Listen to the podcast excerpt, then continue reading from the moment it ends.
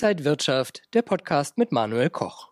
Liebe Zuschauer, herzlich willkommen zum großen Sommerinterview hier aus Berlin vom Reichstag. Und mein Gast ist wieder Rolf Pieper, internationaler Finanzmarktexperte, Erfinder der Triversifikation, Piepers äh, Radar Analytics, äh, viel, viel in der Welt herumgekommen. Und Herr Pieper, wir wollen uns heute hier im Regierungsviertel ein bisschen um Deutschland kümmern und einmal auf die Situation schauen. Es ist in den letzten ja, Jahren eigentlich so viel passiert, dass wir Gesprächsstoff für äh, noch mehr Interviews hätten. Aber wir versuchen mal uns heute auf die wichtigen Themen zu konzentrieren. Wie ist Ihr Stand momentan? Wo steht Deutschland? Ja, also zunächst mal vielen Dank für die Einladung. Also in, in, Köln sagt man, wenn man das erste Mal äh, was tut, ist es neu. Wenn das zweite Mal etwas tut, ist es, ist es Tradition. Und beim dritten Mal Brauchtum. Also wir sind das zweite Mal hier, also sind wir in der Tradition jetzt hier. Ich habe mir ein bisschen Unterstützung geholt, weil wir auch ein bisschen äh, Basisdaten hier ranholen wollen. Also die Sicht ist für mich so, dass wir die Neuverfilmung von Stirb langsam äh, gerade hier in Deutschland erleben. Also wir machen einen ökonomischen Selbstmord auf Raten. Und ich glaube, ähm, das ist auch nicht mehr aufzuhalten, da die Rahmenbedingungen, die wir in Deutschland geschaffen haben in den letzten Jahren, eher äh, katastrophal sind. Also das ist schon äh, nah am Irrsinn. Also ähm, und das kann ich auch kaum noch aushalten. Schauen wir uns mal so die Gesamtdaten an. Ne? Wir haben in Deutschland 83 Millionen Menschen. Und wenn wir mal ähm, schauen, wie viele da zum Einkommen beitragen, also nicht in der Staatsquote sind, keine Beamten, äh, keine Politiker und all diese Menschen, dann kommen wir auf eine erschreckende Zahl. Es sind nur noch 20 Millionen Menschen, die ohne Transferleistungen, also äh, als Angestellte, als Unternehmer, als Selbstständige oder was auch immer hier den Beitrag leisten. Also 20 für 80 Millionen, ja, 20 für 80 Millionen. Und wenn man das mal ähm, sieht, dann wird man sehen, das ist ja ein Ungleichgewicht. Das kann ja so nicht weitergehen. Und ich glaube, deswegen ist Deutschland so nicht mehr finanzierbar dauerhaft. Ähm, auf der anderen Seite sind wir natürlich die, die immer alle retten. Immer alle. Wir bei jedem Kriegsgeschehen sind wir dabei. In Afghanistan waren wir mit dabei. Die Olivenländer äh, retten wir über den Euro. Das ist einfach ähm, eine, eine katastrophale Situation. Also es gibt mittlerweile Bücher, wo genau analysiert wird, dass die Deutschen eigentlich die Deppen sind. Die, die Volldeppen, die immer jeden retten, aber sich selber nicht. Und jetzt vergessen wir auch schon wieder uns äh, äh, zu retten. Und auf der anderen Seite muss man auch in dem schiefen Bild mal betrachten, was hat die Inflation jetzt gemacht macht. Stellen Sie sich mal vor, ein Arbeitnehmer geht mit 1500 netto nach Hause. Und dann muss er jetzt seine hohe Miete und seine hohen Energiekosten ähm, auch bezahlen. Ja? Und das äh, ist eine Situation, die für diese Menschen äh, eher katastrophal ist. Ja? Da ist es viel leichter, als Ehepaar in die Grundsicherung zu gehen. Ich nehme 800 Euro vom Staat und lasse mir Miete Miete und Energie vom Staat äh, zahlen. Ja? Und äh, es gibt, gibt eben nur ein paar, ähm, die davon profitieren, also die, äh, sagen wir, nennen wir sie Hartz-IV-Empfänger, äh, die nicht von dieser Energiekrise betroffen sind. Die Politiker sind natürlich nicht betroffen. Ähm, und äh, wenn du im Knast sitzt, musst du auch keine, keinen Beitrag zur Energie leisten. All das in der Summe sagt mir, es ist auch viel zu leicht in Deutschland nicht zu arbeiten. Und das ist ein großes, äh, eine große Fehlentwicklung, die wir in den letzten Jahren erlebt haben. Deswegen ist meine Prognose, es geht nicht gut. Das klingt jetzt alles sehr negativ, so ein bisschen der Niedergang des Landes. Äh, Herr Pieper, äh, stirbt langsam war ja immerhin noch ein Kassenschlager. Wo, wo geht denn das Geld dann hin? Ja, also wir sind ja der Kassenschlager für die EU. Ne? Also wir zahlen ja alles, also insofern sind wir der Kassenschlager. Ähm, schauen wir mal so äh, den ökonomischen Ausblick. Deutschland war die zweitgrößte äh, Volkswirtschaft der Welt, die größte Exportnation.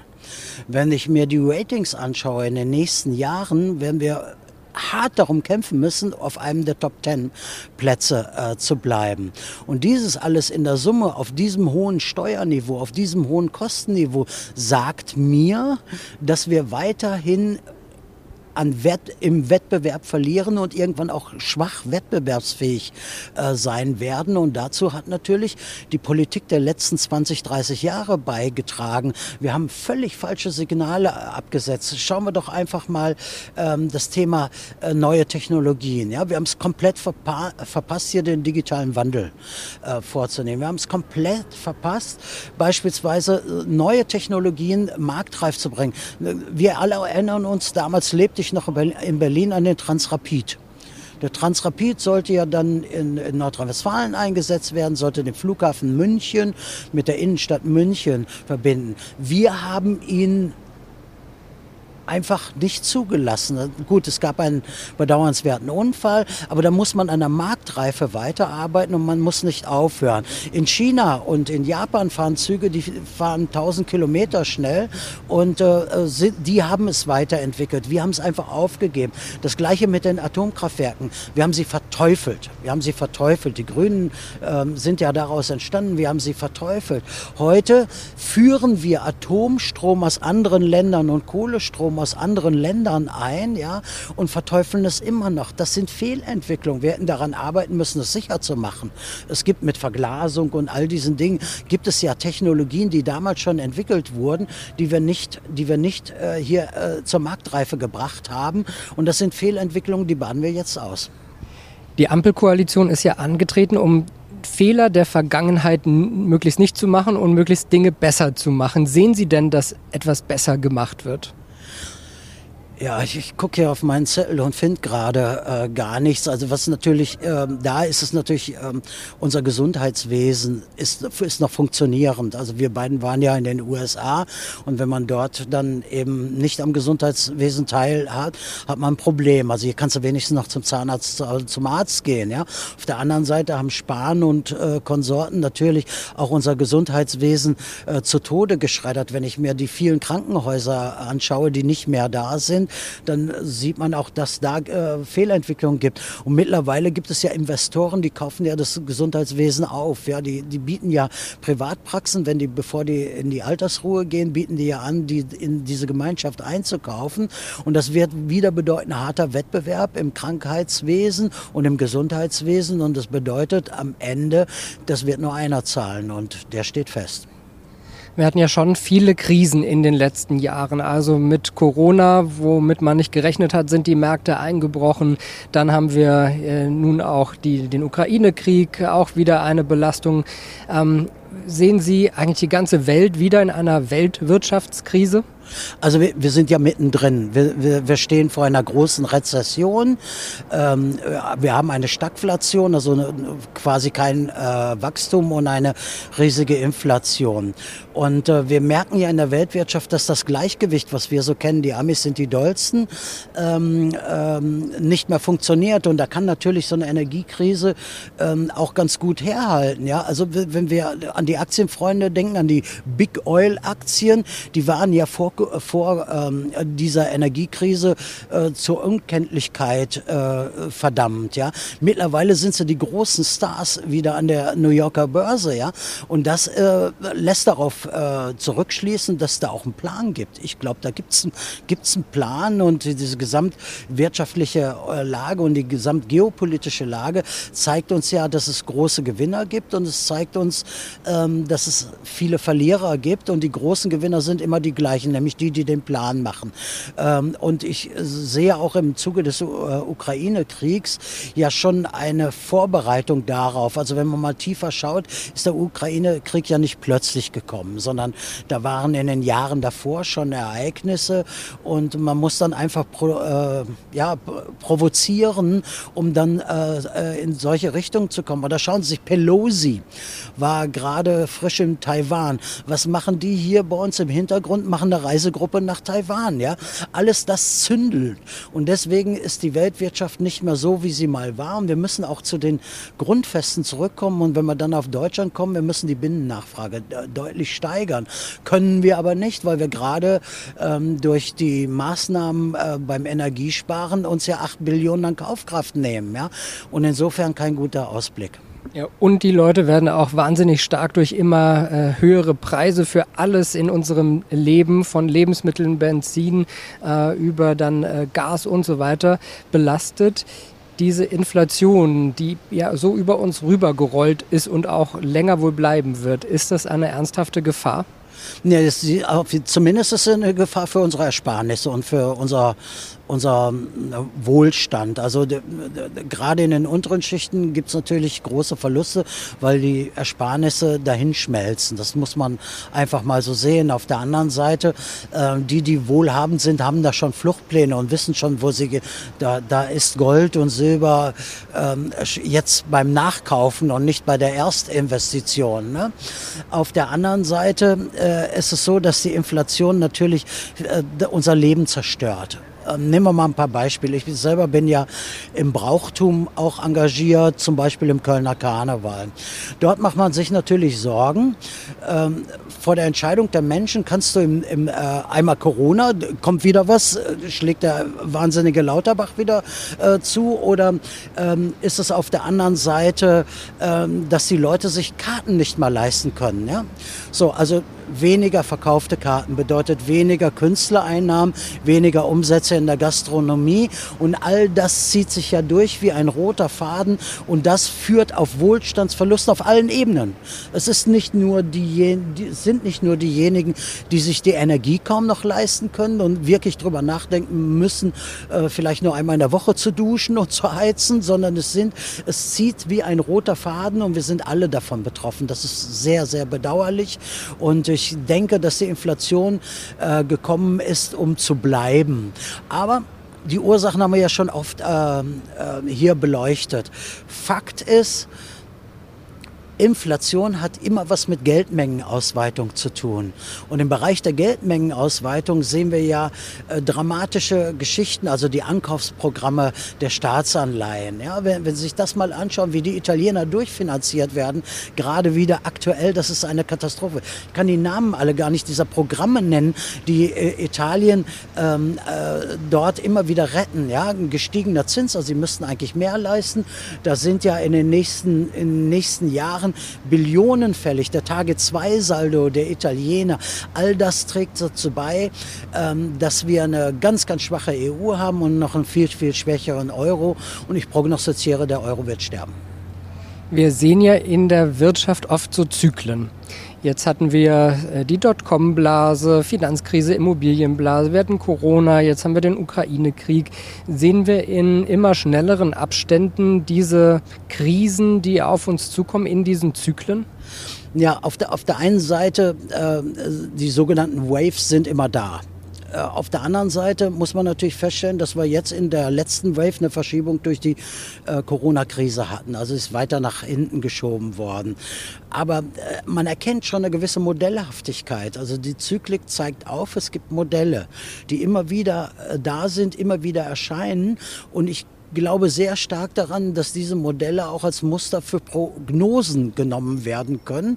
Und deswegen, ähm, wenn wir 100 Jahre zurückgehen, äh, weiß jeder, was gewesen ist. Spanische Grippe ist gewesen. Deutschland hat den Ersten Weltkrieg verloren.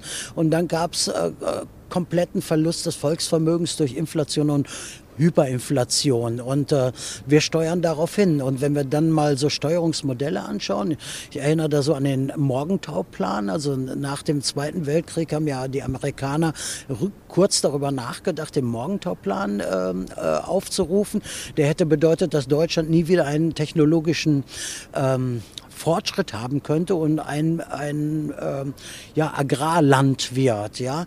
Und wenn ich mir gerade die Entwicklung anschaue, sind wir auf dem besten Wege dorthin. Wenn Sie sagen, der Euro, der wird es nicht schaffen, was wird denn dann kommen, wenn der Euro äh, vielleicht irgendwann nicht mehr sein wird? Wir werden sicherlich eine, eine digitale Währung äh, bekommen. Äh, das steht fest, dass wir eine digitale Währung, weil, weil, weil sie können die Menschen ja zu Kontosklaven ähm, damit machen.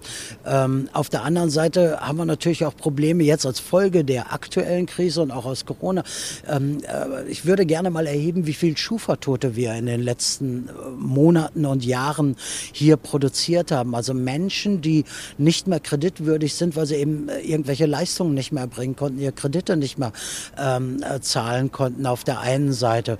Auf der anderen Seite äh, ist es natürlich so, dass äh, wir hier auch noch mal hart mit der Politik ins Gericht äh, gehen müssen. Ähm, wir können so nicht weitermachen das muss jedem klar sein, diese ideologiegetriebene äh, Politik vernichtet ja den Kern unseres Vaterlandes. Ich darf es mal nennen. Ich hoffe, ich werde für Vaterland nicht schon verhaftet. Ähm, die, die Frage ist ja, was sind unsere Kern, unsere Kernqualitäten? Unsere Kernqualität ist sicherlich technologischer Fortschritt, Export, ähm, die, die Autoindustrie und all diese Dinge. Und die haben wir in den letzten Jahren komplett ideologiegetrieben hier verloren. Da verlieren wir auch den Anschluss. Ja? Und ich finde es sehr grotesk, dass alle jetzt staatlich gefördert E-Autos kaufen sollen wo wir ja kaum noch Strom haben. Ja? Also ich rechne auch damit, dass wir den einen oder anderen, äh, ja, eine oder andere dunkle Nacht vielleicht äh, schon im nächsten Winter erleben, ja. Und dann, äh, wo soll der Strom denn hinkommen das, oder herkommen, damit die Leute dann weiter E-Autos fahren können? Also da ist da, äh, da, da ist eine Dyskalkulie entstanden. Also Menschen, die nicht rechnen können äh, oder Rechenschwächen haben, haben eine Dyskalkulie. Und diese Dyskalkulie ist in diesem Bundestag hinter uns natürlich breit äh, vorhanden. Ja? Wenn wir uns mal anschauen, wir leisten uns das größte ähm, man sagt frei gewählt, ich habe extra nachgelesen, frei gewählte Parlament da muss ich ja schon ein Fragezeichen hinterstellen. Aber nach China ähm, haben wir das größte Parlament dieser, dieser Erde. Ja? Und wenn Sie sich da mal die Zusammensetzung anschauen, dann stellen Sie fest, dass überwiegend Rechtsanwälte sind und Menschen aus dem öffentlichen Dienst. Ein paar Lehrer sind noch da ähm, und nicht mal 50 Unternehmer, Bauern, und ähm, Freiberufler, ja. Und das ist doch die, die, die das Fatale an dieser Zusammensetzung dieser Politik. Ähm, denn die Letztgenannten haben alle Haftung in ihrem Leben erlebt. Sie mussten für etwas haften, wenn sie Fehler gemacht haben. Die Erstgenannten haben noch nie für irgendwas gehaftet. Und da hat sich eine Politikerklasse etabliert, die einfach haftungslos sind. Ja, und, ich, und Sie sehen es ja auch gerade am Cum-Ex-Skandal. Da findet man in Schließfächern auf einmal 200.000. Und ähm, äh, für einen Mann, der der Strippenzieher von Scholz war, ja, im Cum-Ex-Skandal. Ja, aber es wird niemand zur Haftung genommen. Und deswegen sage ich, in Deutschland haben wir auch nicht mehr, nicht mehr das, das Recht, äh, was wir uns alle wünschen, was uns das Grundgesetz gegeben hat, sondern wir haben das Recht des Stärkeren. Und das Recht des Stärkeren ist der Staat. Und das ist bedauerlich so und deswegen äh, schlittern wir auf eine ja, Demokratur zu, also eine Demokratie im Mantel einer Diktatur. Ich würde mit Ihnen gerne noch mal über ein paar Krisen sprechen. Also wir haben die Energiekrise, Gasumlage, äh, Probleme, äh, wahrscheinlich immer mehr vielleicht auch die Rechnungen irgendwann zu zahlen. Wie schlimm kann es denn sein? Wird der Stecker irgendwann gezogen werden müssen? Ja, die Frage, die Frage ist in der Tat, äh, stehen wir vom Blackout? Also klar ist uns, glaube ich, allen geworden. Da musst du nicht die Pro Propagandamedien schauen, aber klar ist uns allen geworden, die, Fe die Fehler sind in der Vergangenheit da gewesen. Wir haben eine einseitige Abhängigkeit von Energielieferanten gehabt. Ja? Wir haben eine einseitige Ausrichtung bei der Energie gehabt und eine ideologisch getriebene. Wenn, wenn Sie sich mal anschauen, dass ähm, ein AKW etwa so viel Energie ähm, äh, liefert wie 200, 2000 Windkrafträder, ja, und dann braucht jedes Windkraftrad ja auch noch 2000 Tonnen äh, Stahlbeton unten drunter. Ja, wenn Sie sich das einfach mal vorstellen, da sehen Sie, wo die Fehlentwicklung äh, ist, man hätte beides machen müssen. Also äh, das eine tun, ohne das andere zu lassen. So, jetzt sind wir in der Abhängigkeit und aus diesem Sumpf kommen wir auch nicht mehr raus. Und jetzt stellen wir uns mal alle vor, in den öffentlichen Dienst kommen ja jetzt 19 Grad, glaube ich, ähm, kommen im Winter 19 Grad. Also macht sich schon jeder seine Gedanken, wie er denn bei 19 Grad noch seine Arbeit leisten kann, wenn sie überhaupt geleistet wird. Ja? Äh, so. Und auf der anderen Seite ähm, frisst es natürlich Ersparnisse Preise auf. Also die, die in den Wohnungen sitzen, jetzt, also Rheinenergie hat gerade mal 1000 Prozent mehr Aufschlag genommen auf die Energiepreise. Dann muss man einfach mal feststellen, wo soll es herkommen. Das ist eine Umverteilung natürlich, eine klassische Umverteilung. Die Leute verlieren Ersparnisse, die Leute verlieren Wohlstand und es geht in andere Kanäle. Also werden wir entreichert. Und das Entreichern hat ja schon über Jahre stattgefunden. Schauen wir uns mal wieder Italien, das ist mein Lieblingsland. Ich muss sagen, toller Wein, tolle Landschaft, tolle Frau, Entschuldigung. Äh, ich gehe gerne nach Italien, aber was da los ist, ist einfach unfassbar. Ja? Die Italiener äh, haben sich über Jahre jetzt über den Tage-2-Salden, über die Staatsanleihen äh, finanziert und ähm, unser Rentenniveau ist auf 52 Prozent des Einkommens. Ja? Ähm, und, äh, im, und die Italiener haben 83 Prozent. Das Medianvermögen der Italiener, der Griechen, der Spanier, der Portugiesen, der Franzosen liegt bei mehr als dem Doppelten des Deutschen. Ja? Und deshalb äh, sind wir in einer fatalen Situation. Wir sind ein reiches Land mit armen Bürgern. Und das sind Länder mit reichen Bürgern, aber armen Länder. Und die armen Länder lassen uns von uns Deppen Deutschen finanzieren die Corona-Krise, noch eine Krise, über die wir auch noch mal sprechen müssen, die Krisenbewältigung. Haben wir die Corona-Krise jetzt, sagen wir mal, einigermaßen abgehakt? Geht es besser in die Zukunft? Also Fakt ist, dass die, dass die Maßnahmen, die ergriffen wurden, unverhältnismäßig waren. Wir haben mehr als eine Billion dadurch äh, verloren und ich glaube auch, sie sind ein Verstoß gegen geltendes Recht der einen Seite. Auf der anderen Seite, ähm, wenn ich mir äh, Lauterbach anschaue, ja, dann muss man doch den mal irgendwann zum Amtsarzt bringen. Der ist, der, der, ist, der ist ja wahnsinnig. Also du denkst, du bist hier in der Freiluftpsychiatrie, wenn du äh, Lauterbach hörst. Ich kann es nicht mehr ertragen. Ich muss wirklich sagen, seine Frau sagt ja, seine Ex-Frau sagt ja, hat sie nicht alle, äh, sagt vielleicht meine Ex-Frau über mich. Aber Fakt, Fakt ist auf einmal, den, der Lauterbach, das, der ist wahnsinnig. ja. Und jetzt treibt das ja wieder mit dem neuen Infektionsschutzgesetz, was da alles für Maßnahmen kommen. Er schreddert die Dinge weg. Auf der anderen Seite bestellt er Medikamente, die gerade ablaufen. Ne? Habe ich gestern wieder gelesen. Ähm, er vernichtet also Volksvermögen oder er vernichtet Steuergelder. Und ähm, äh, das ist leider dann das Bedauerliche auch in Deutschland, dass ja auch niemand für Verschwendung von Steuergeldern in Haftung genommen wird. Das fordere ich seit Jahren. Haftung für diejenigen, die Steuergelder verschwenden. Und der Karl äh, würde da sicherlich in der Champions League spielen. Ja, und in Bedrängnis sind dann Privatleute, Firmen, Kommunen, wirklich auch äh, viele, die ja in erster Linie eigentlich gerne ihre Steuern zahlen würden und was dazu beitragen würden, dass es uns gut geht. Ja, also man muss sich vorstellen, also wir kennen ja alle die Bremer Stadtmusikanten, die sind jetzt gedreht. Also der Schwach ist unten, der Esel ist oben. So, und äh, genau in, in dieser Situation sind wir. Es wird auf dem Rücken der Schwächsten äh, aktuell ausgetragen. Auf der anderen Seite kommen die Pom Kommunen äh, auch in äh, Schwierigkeiten. Durch die Zinserhöhung haben sie äh, Liquiditätskredite. Die haben, also so manche Städte haben da viele, viele Milliarden an Liquidität, also wie Kontokorrentkredite. Liquiditätskredite, die sie jetzt jetzt, ähm, wo sie jetzt Zinsen zahlen müssen. Wir werden auch reihenweise wieder Kommunen erleben, äh, die ähm, in unendlich große Liquiditätsschwierigkeiten äh, kommen. Und das ist das Stichwort. Liquiditätsschwierigkeiten bedeutet für mich ja dann auch, irgendwann musst du dir die Frage stellen, wann bist du insolvent? Die Insolvenzen werden wir auf der untersten Ebene ganz, ganz schnell erleben. Die Schufa-Toten werden wir ganz, ganz schnell erleben. Aber ich finde, wir auf, im Euroraum machen wir eine Insolvenzverschleppung allergrößten Ausmaßes.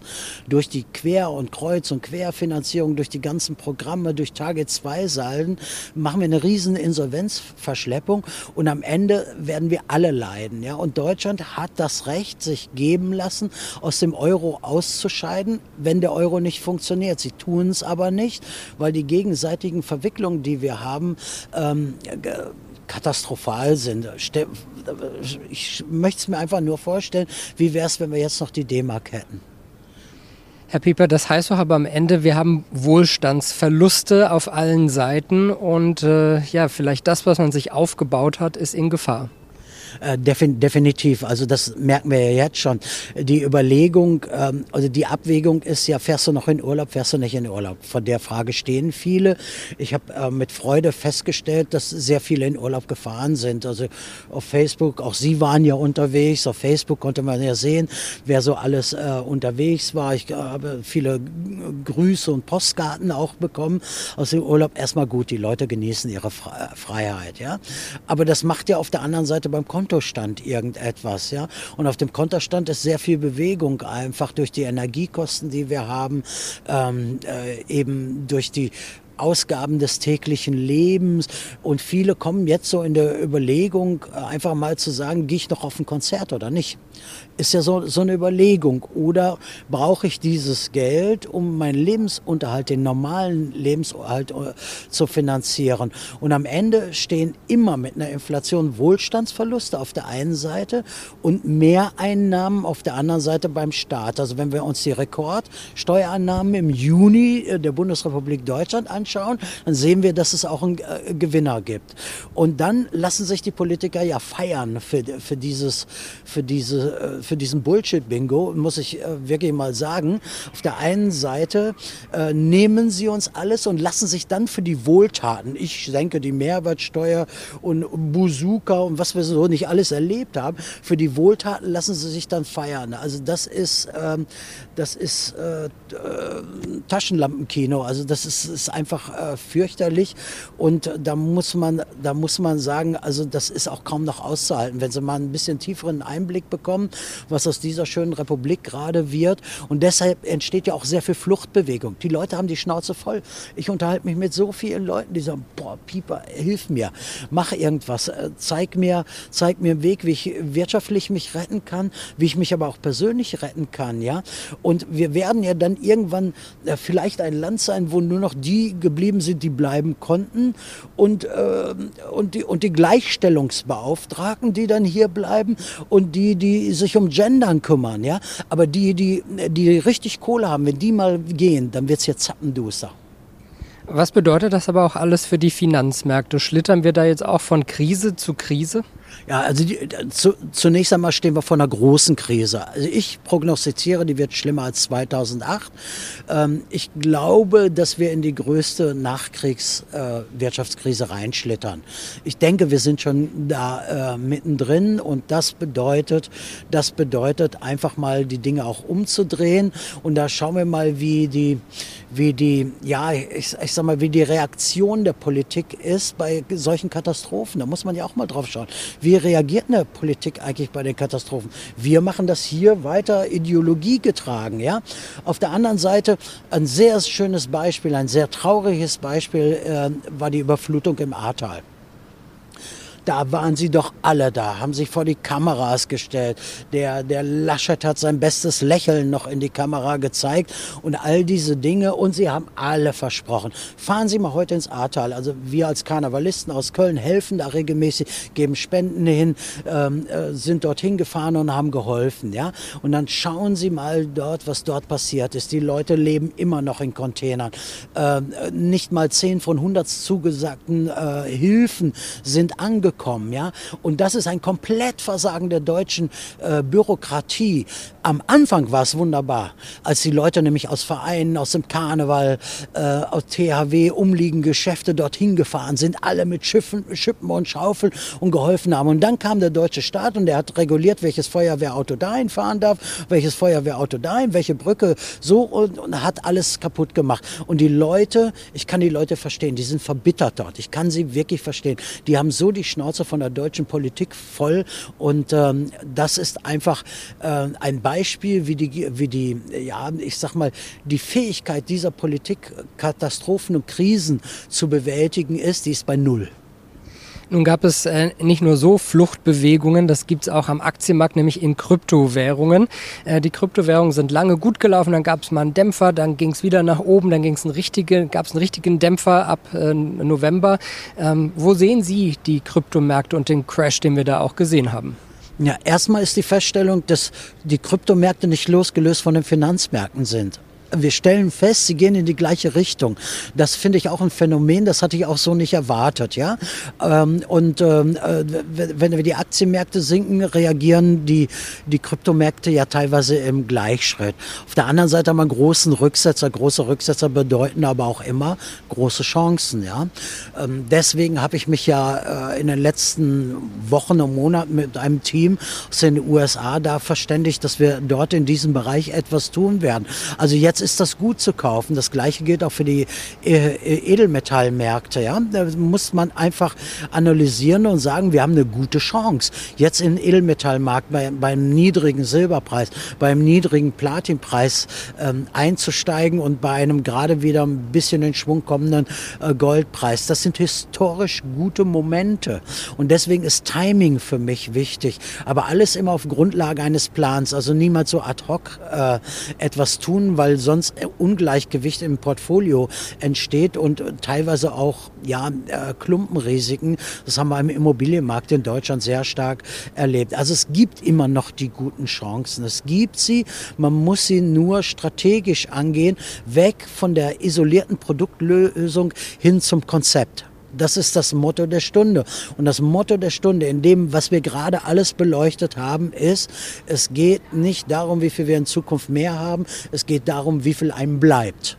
Und dafür brauche ich eine Vermögensschutzarchitektur, die habe ich entwickelt, die wird von Kunden weltweit in über 40 Ländern genutzt und ich betreue die Menschen direkt. Bei mir muss man kein Coaching-Programm buchen und gleich mal Scheine auf den Tisch legen, sondern das bekommen die Kunden bei uns kostenfrei, diese Erstberatung. Und ich kann jedem nur sagen, meldet euch unter den äh, bereits äh, bekannten ähm, äh, Seiten Rolf, Rolf Pieper ein Wort.li in den Newsletter eintragen. Ich werde dort Webinare geben. Es gibt dort meine Marktberichte. Es gibt den Zugang zum Kongress mit Krall, Polleit äh, und Wolf. Und es gibt so viele neue Dinge, auch über Lösungen und Strategien, ähm, so dass man eben nicht dieses Isolierte anspringen äh, muss. Also dieses Isolierte ist ganz, ganz großer Fehler. Ja, da kommt einer und macht Chaka Chaka, geht auf die Bühne und sagt, das ist der neue Coin oder das ist das neue Produkt. Aber es nützt ja nichts, wenn ich, wenn dieses dann Casino ist. Ja, es nützt ja nichts, alles ins Casino zu bringen. Es nützt auch nichts, alles ins Gold zu bringen. Es nützt auch nichts, alles in Technologiemetalle zu bringen. Es nützt auch nichts, alles nach Liechtenstein zu bringen. Es muss ein Strauß äh, daraus werden und das ist Maßanzug.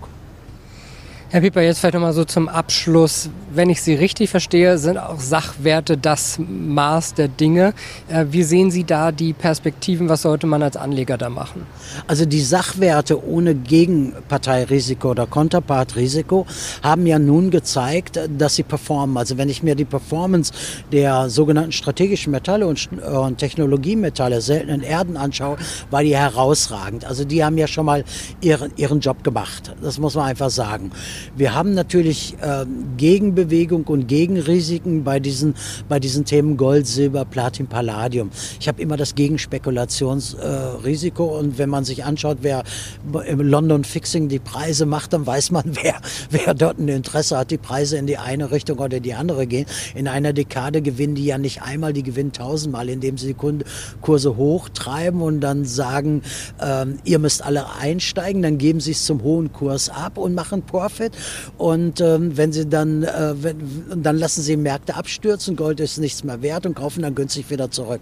Und wenn sie das in der Zyklik auf einen 10-Jahres-Zyklus haben sie 1000 Chancen ungefähr. Kann man super geschickt machen, ja. Aber die Sachwerte sind sehr, sehr wertvoll. Ich glaube, dass wir große Probleme im Immobilienmarkt äh, bekommen werden, weil sie brauchen ja auch Menschen, die die Mieten bezahlen. Und auf dem jetzigen Niveau werden wir sie nicht haben. Der Edelmetallmarkt äh, ist ein guter, die Technologiemetalle äh, sind gut, äh, ein bisschen in den Kryptomarkt und wenn man das so macht wie wir, dass ich noch nicht mal noch, äh, im Casino das eingesetzte Kapital zurückbekomme. Ähm, auf der anderen Seite sollte jeder über einen Zufluchtort nachdenken. Das organisiere ich ja, sowohl für sich persönlich als auch ge gesellschaftsrechtlich. Wo habe ich eine Firma? Wie ist diese Firma angreifbar? Wie ist die steuerliche Belastung? Dann kann man schon, schon eine ganze Menge machen, aber äh, es gibt nichts Gutes, außer man tut es. Der erste Schritt muss getan werden. Den haben viele immer noch nicht getan. Sie glauben immer, wie man in Köln sagt, es hätte noch immer Jod gegangen. Nee, nichts wird gut. Handeln, handeln, handeln ist das Gebot der Stunde. Und wer jetzt handeln will, der kann auf Ihre Webseite gehen, rolfpieper.li. Melden Sie sich da auch gerne zum Newsletter an. Die Interviews sind da nochmal zum Nachhören und alle Informationen, Marktberichte. Dankeschön an Rolf Pieper. Das war unser großes Sommerinterview hier aus Berlin vom Reichstag, liebe Zuschauer. Ich hoffe, es war was für Sie mit dabei. Bleiben Sie gesund und munter. Alles Gute und bis zum nächsten Mal. Und wenn euch diese Sendung gefallen hat, dann abonniert gerne den Podcast von Inside Wirtschaft und gebt uns ein Like.